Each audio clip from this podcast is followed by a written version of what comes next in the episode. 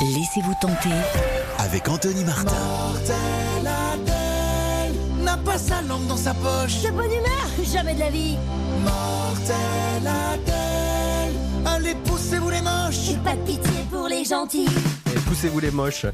Bon dimanche à tous sur RTL. Bonne matinée. Merci de nous écouter. C'est les vacances. hein. Vos enfants ou vos petits-enfants vont avoir plus de temps pour dévorer peut-être les livres de la série Mortel Adèle.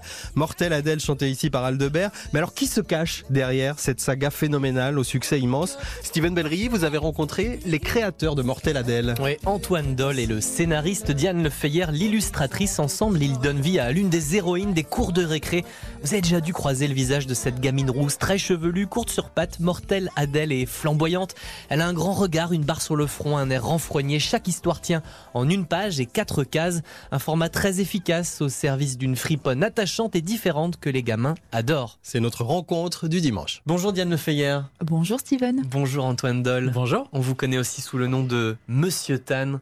Vous êtes les, les heureux parents d'Adèle, héroïne d'une bande dessinée pour enfants que tous les jeunes parents et jeunes grands-parents connaissent. Les autres vont tendre l'oreille quand je vais leur dire combien d'exemplaires de cette série se sont déjà vendus.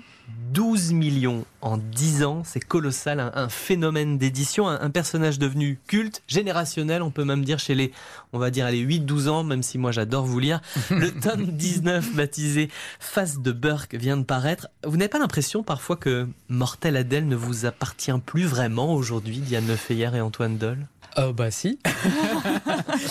Euh, si si, c'est étonnant de l'avoir vivre dans la vie d'autant d'enfants. C'est extrêmement précieux. Euh, elle ne nous appartient plus. Donc, Elle, euh, est, elle est sur les étagères des enfants qui nous lisent. C'est cette euh, transmission qui est très importante. Elle va de par le monde euh, dans les mains des enfants. Ça vous oblige à vous surpasser, à vous surprendre encore et encore? Oui, on travaille beaucoup. Enfin, euh, honnêtement, euh, là, on, est, on a l'air fatigué.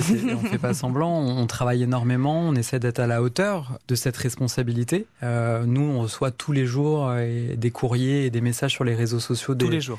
Tous, Tous les, les jours. jours. Ouais, c'est quelque chose auquel on est très sensible puisqu'on répond à tout le monde. Donc Mhm. euh, il y a aussi euh, voilà ce, ce feedback, pas qui nous oblige, mais qui nous rend extrêmement euh, humble et au service de ce qu'Adèle est devenue. On va regarder un petit peu dans le rétroviseur, si vous le voulez bien. Parlons d'Adèle, de son origine. Elle est née dans votre esprit, Mhm. Antoine Doll. Mais il y a longtemps, il y a, il y a plus de 25 ans, vous n'étiez qu'un adolescent. On- Elle est née quand j'avais 14 ans. Je la dessinais dans mes cahiers à l'école. C'était une période très compliquée euh, de mon enfance puisque j'étais victime de violences scolaires depuis à peu près 3 ans et, et de façon très violente. Et donc j'avais vraiment cette sensation de, disparaître. Et Adèle a été vraiment une sorte d'expression la plus euh, absolue euh, d'une pulsion de vivre, ce qui explique pourquoi elle est aussi euh, énergique, dynamique, acérée, tranchante. C'est vrai qu'on vous avait cassé le pouce parce que vous aimiez cela, dessiner? Ouais. Et euh, oui, oui, dans cette période-là, on, m'avait cassé le pouce avec un ballon de basket pour que je dessine plus. Donc euh, il y avait vraiment une volonté, si vous voulez, de, de m'enfermer à l'intérieur de quelque chose, à l'intérieur de moi. Et Elle vous a permis de quoi? De garder la tête haute, Adèle, pendant ces années-là? Elle m'a permis d'être vivant aujourd'hui. Et je pèse euh, tout à fait les mots.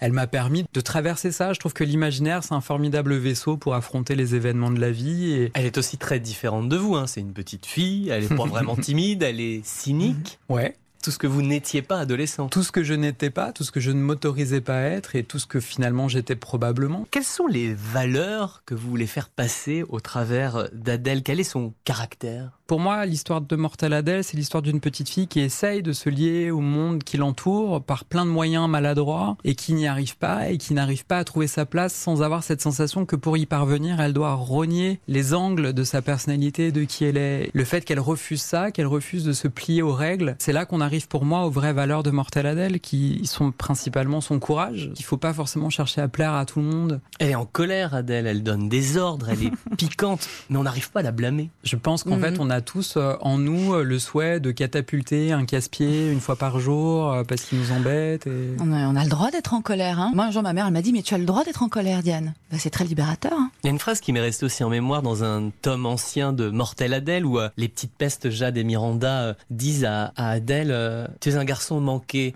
Ouais. Et Adèle euh, le- leur répond euh, Non, je suis une petite fille très réussie. Ouais. Il y a aussi tout cela chez Adèle, c'est que elle aime pas le rose, elle aime pas les fringues, elle aime pas son chat.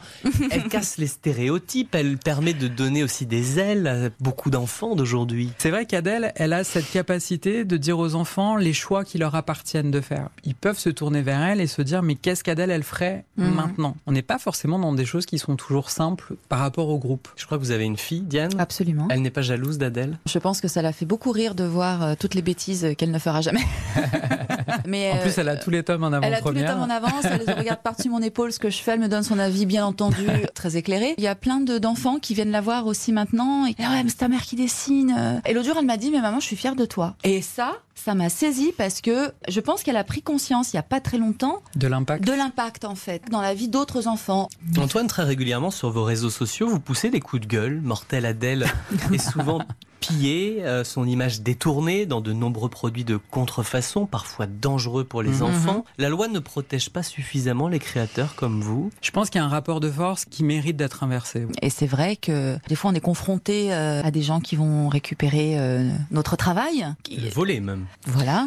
Oui, mais sans Ouais. avoir conscience Sans que, avoir conscience, oui, c'est ce que, que j'allais derrière un dessin, en fait, c'est pas juste un dessin. Je pense qu'il faut avoir le respect de ça. De ça. Il faut faire quoi? De la pédagogie pour, euh, auprès des c'est beaucoup de pédagogie Oui, oui, parce qu'en oui, fait, quand je m'exprime sur les réseaux, j'ai souvent des messages de gens qui me disent euh, Ah, mais je ne savais pas qu'en fait, je ne pouvais pas prendre un dessin et le coller sur un sac à dos et le vendre. Mm, mm. C'est un peu facile Euh, hein, comme réponse. Oui, mais je pense vraiment. Parce qu'en fait, aujourd'hui, on a tellement accès à l'image par Google qu'on a perdu l'idée de la propriété. C'est-à-dire que forcément, une image, c'est pas parce qu'elle est disponible qu'elle est gratuite C'est et qu'elle exactement vous ça. appartient. Ouais, ouais. Vrai ou faux, Mortel Adèle va devenir un dessin animé? Vous allez travailler sur une série d'animations. Euh, bah, c'est un Oui. projet qui est en, en production, qui devrait voir le jour en 2024. Euh, Pour une voilà. plateforme, une chaîne de télé? Ouais, pour une chaîne de télé, euh, on peut pas dire laquelle, mais voilà, c'est dans les tuyaux. Et puis par contre, un nouvel album Mhm. musical qui sortira en novembre. euh, Mortel Adèle va à nouveau chanter après ses aventures musicales du show bizarre. Merci à tous les deux. Mortel Adèle, le tome 19, Face de que vient de paraître. Bonne journée. Merci, Merci. Steven. Bêtise Un jour sur deux C'est clair Un jour sur deux soyons sages, un jour sur deux, c'est déjà pas mal. hein.